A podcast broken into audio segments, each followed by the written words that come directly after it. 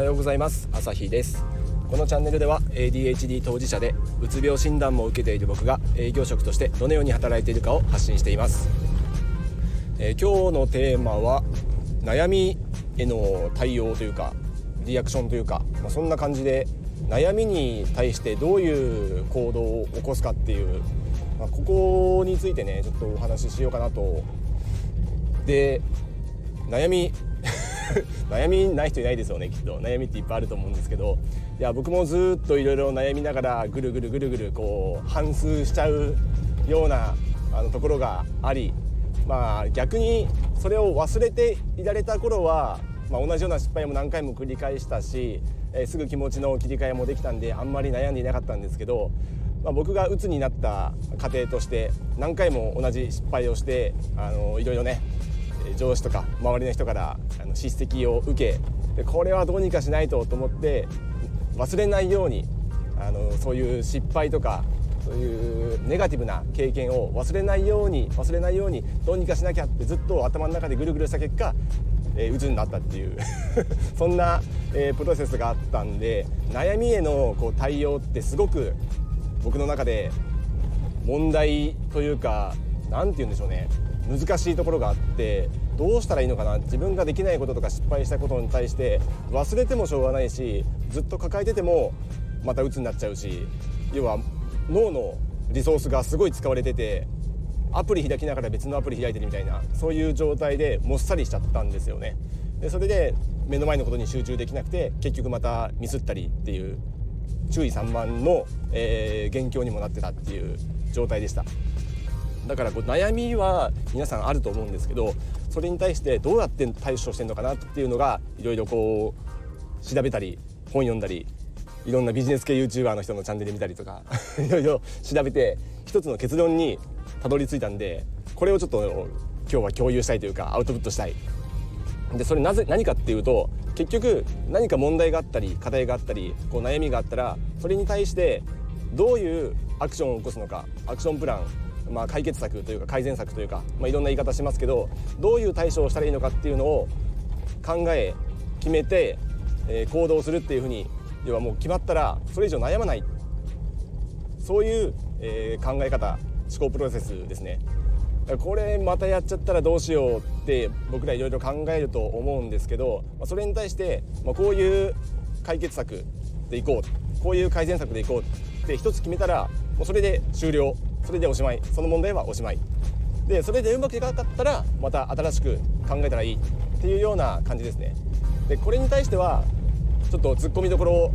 あると思うんですけど ADHD だったらやっぱりケアレスミスとかマルチタスクがうまくいかないとかこういう悩んでも仕方がないことって絶対あると思うんですけどここについてはもう基本的に開き直る。あんまり解決してないかもしれないですけどここはもう一定のあの割り切りが必要なのかなっていうふうに行き着きました僕は。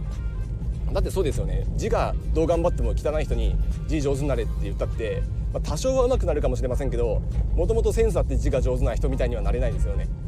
一定のこう丁寧さっていうのは養うことができるかもしれませんけど、まあ、それ以上にはならないだからみんな同じレベルまで持っていくっていうのは花から人間として無理だと思うんですよねだから一定のこう努力とかそれは必要かもしれませんけど限界値っていうのはそれなりにみんなそれぞれ持ってるわけでそれが高いか低いかの問題だと思うので一定の努力はするべきかもしれませんけど、まあ、ここでもう無理だなと思ったらそれ以上はもう頑張ってもほとんど意味がないので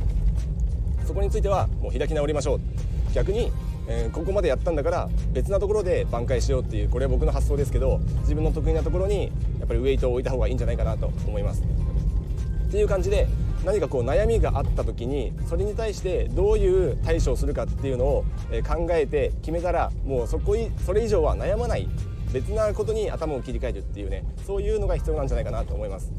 まあ、営業職としていろいろお客さんの対応とかしたり、まあ、いろんなトラブルとかもあったりクレームなんかも受けたりしますけど、まあ、クレームって結構引きずる人いますよね僕もちょっと引きずりがちなところはあったんですけど、まあ、決してそれは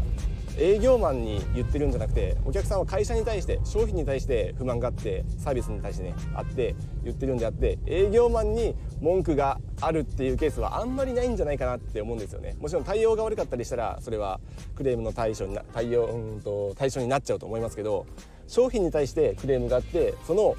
うん、行き先というか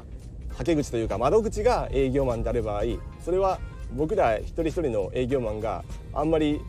それを自分が言われてると思ってもしょうがない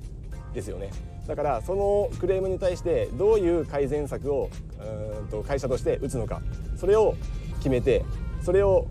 実行しでそのお客様に対してこういうふうな、えーと、対応をさせていただきますと言ったらその人はまだしばらく怒ってるかもしれませんよね。納得しても感情的に怒ってる人もいると思います。それは人間だからしょうがないと思います。でそういう対処をしたらもうそれでおしまいでいいと思うんですよね。それ以上引っ張ったってしょうがないしお客さんだってもうそれ以上ねずっと悩まれても それ一言言ってすごいこう落ち込む人だったらそれ以上言えなくなっちゃうと思うんでなんかねこう不満があったりもっと直してほしいここをこうしてほしいっていう意見を言えなくなっちゃうと思うんでそういう人は逆に嫌われちゃうと思うんでやっぱ気持ちの切り替えっていうのはある程度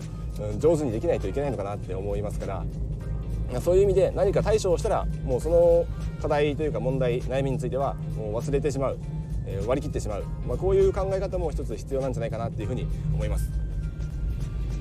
だから昨日、えー、昨日というか前回、えーの放送でお話しした2024年の目標の決め方で、まあ、新たに新しい全然今までと何の脈絡もない新しい目標を立ててそれに取り組むもよし、えー、もしくはこれまでの悩みとか、えー、となんかこう改善したいこと解決したいことを目標に掲げるもよし。で僕はどっちかっていうと後者の方がいいんじゃないかなっていうふうに自分自身では思ってるんでこういうなんか悩みとか、え目標を定め解決策を決めてでそれ以上悩まないようにどんどんどんどん新しい策を打ってで Do したらチェックしてまたアクションするっていうこの PDCA を回していくこれが一番えっ、ー、とじなんていうんですかねこう現実をちょっとでも前進させるための一つのこう思考なのかなっていうふうに思いますね。まあなんせ毎日生きていたら悩みだらけとかトラブル続きとかそんな楽な人生はないと思うんで特にこう発達障害抱えてると余計そういうね人よりも苦手なことが多すぎて日々困ってると思うんで一つ一つそれに対してずっと悩みを抱えていると余計 目の前のことがおろそかになってしまうと思うんで何かあったら何か対策を打って、まあ、それが考えつかなかったら周りの人とか相談したりいろいろ調べたりしてそういう意味では読書っていうのは結構大事かなと思いますけどね。いろんな人の英知がそこに詰まってると思うんでそういうのを参考にしながら自分なりのこう解決策戦略施策を打ってやることを決めたらもうそれ以上悩まない。だってもう対処を考えたんだからもう忘れて脳のリソースを解放して目の前のことに集中していくっていうねそういう習慣をつけていきたいしちょっとねこれは多くの人にトライしてほしいなっていうふうに思います。これでかなり変わるんじゃないかなと思うんで僕も結構これでね変わってきたところがあると思うんでそういうふうなあの思考の習慣をねつけてえー、これからも僕はその辺をねちょっと結構悩みがちなんで 悩みがちなんでこの辺を意識してもうどんどんどんどんサクサクサクサクあの新しいことに挑戦しては、えーとね、失敗してでなんかアクションを決めてでもう一回挑戦するみたいなこれを高速で回していきたいなと、まあ、そういう1年にしたいなというふうに思いますね。ということで日々 PDCA を回していきましょうっていう、えー、着地で締めたいと思います。ではまた。Bye.